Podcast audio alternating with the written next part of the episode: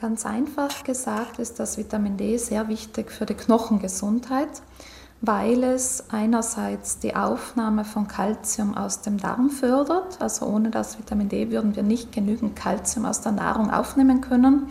Und zweitens fördert es dann auch die Einlagerung von Kalzium in die Knochen, damit eben die Knochen ihre Festigkeit und Stabilität bekommen. Im Sommer kann der Körper über das UV-Licht sogar einen Vitamin D-Vorrat für die kalte Jahreszeit anlegen. Das ist deswegen wichtig, weil zwischen November und Februar oder März einfach die Sonneneinstrahlung zu schwach ist, um die körpereigene Vitamin D-Bildung zu ermöglichen.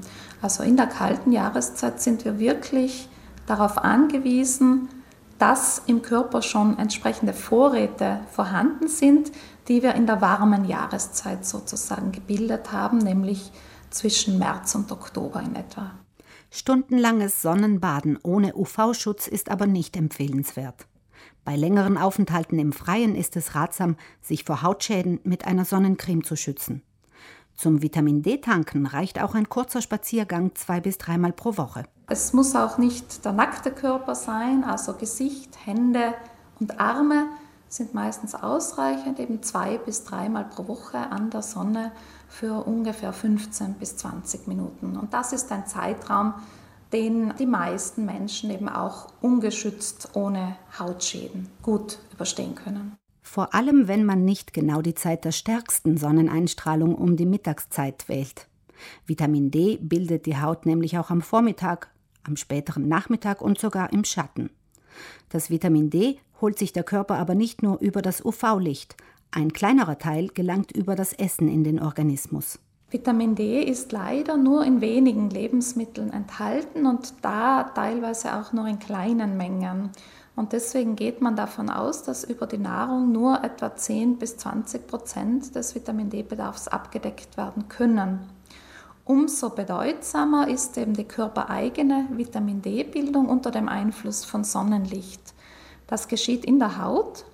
Also wenn man Hautpartien der Sonne aussetzt und das UV-Licht eben in die Haut eindringen kann, dann entsteht dort aus einer Vorstufe das Vitamin D und das ist die körpereigene Vitamin D-Bildung.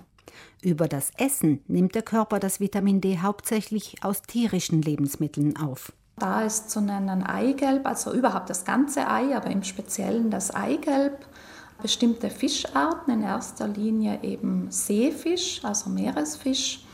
Weiters in Leber, also in Innereien, findet man auch Vitamin D.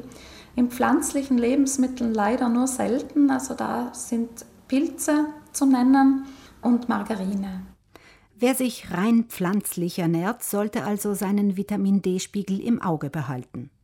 Bei gesunden Personen, die ins Freie gehen können und das auch regelmäßig machen, gehen die Ernährungsgesellschaften davon aus, dass es nicht notwendig ist, Vitamin D in Form von Tabletten, Kapseln oder ähnlichem einzunehmen, weil die körpereigene Vitamin D-Bildung zum Großteil den Bedarf deckt.